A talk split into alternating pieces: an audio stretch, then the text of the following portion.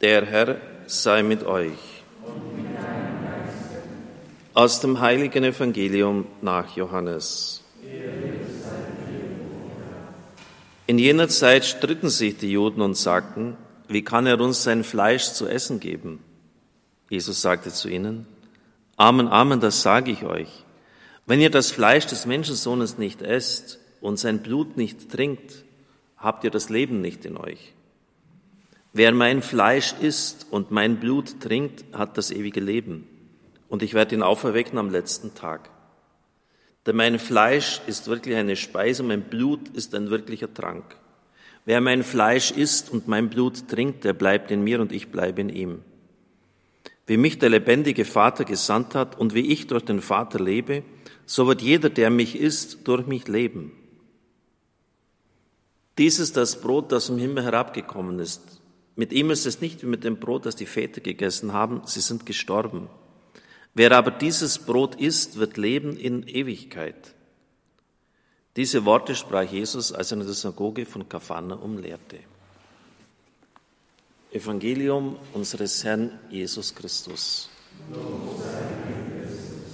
Liebe Mitfeiernde bei diesem Gottesdienst, liebe Zuhörerinnen und Zuhörer, liebe Zuschauer, ich begrüße Sie, freue mich, dass Sie wieder mit dabei sind.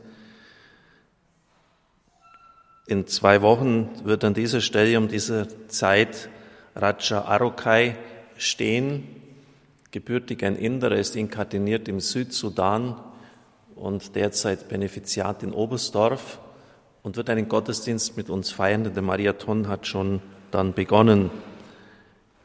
70 Prozent Analphabeten in diesem Land, seit den 50er Jahren mit kurzen Unterbrechungen eigentlich fast permanenter Kriegszustand. Also Situationen, die wir uns nicht einmal im Ansatz vorstellen können. Wenn Sie Bezieher des Focus Money sind, dann werden Sie einen größeren Artikel von dem Chefredakteur Herrn Pöpsel finden, der an all jene, die diese Zeitschrift abonniert haben, es sind sehr viele, appelliert, doch auch etwas zu tun. Seit dem März des letzten Jahres haben die Aktienkurse um 90 Prozent zugenommen die waren ja ziemlich im Keller. Wenn da einer clever war, hat er da riesiges Geld machen können und er hat dann gesagt, bitte helft jetzt auch. Das freut mich natürlich, denn er ähm, fühlt sich mir persönlich verbunden. Ich habe ihm einmal helfen können und deshalb macht er jedes Jahr das umsonst, diese Werbung. Und der Früh ist dann Bischof Pierre äh, Kwambamba aus der Demokratischen Republik Kongo bei uns. Also es läuft jetzt alles schon bei uns warm, das ganze System fährt hoch. Es ist, es ist wirklich so, das ganze System fährt jetzt hoch in Bezug auf den Mariathon. Wir werden viele Gäste hier haben.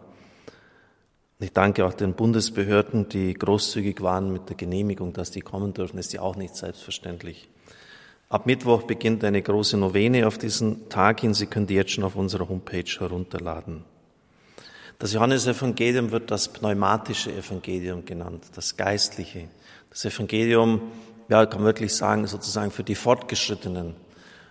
Umso erstaunlicher ist es, dass Johannes gerade in der Eucharistierede das so betont, was Christus gesagt hat in Kapharnaum, mein Fleisch für euch heute ständig. Es geht um Fleisch essen, es geht um Blut trinken, vier, fünfmal in diesem kurzen Text.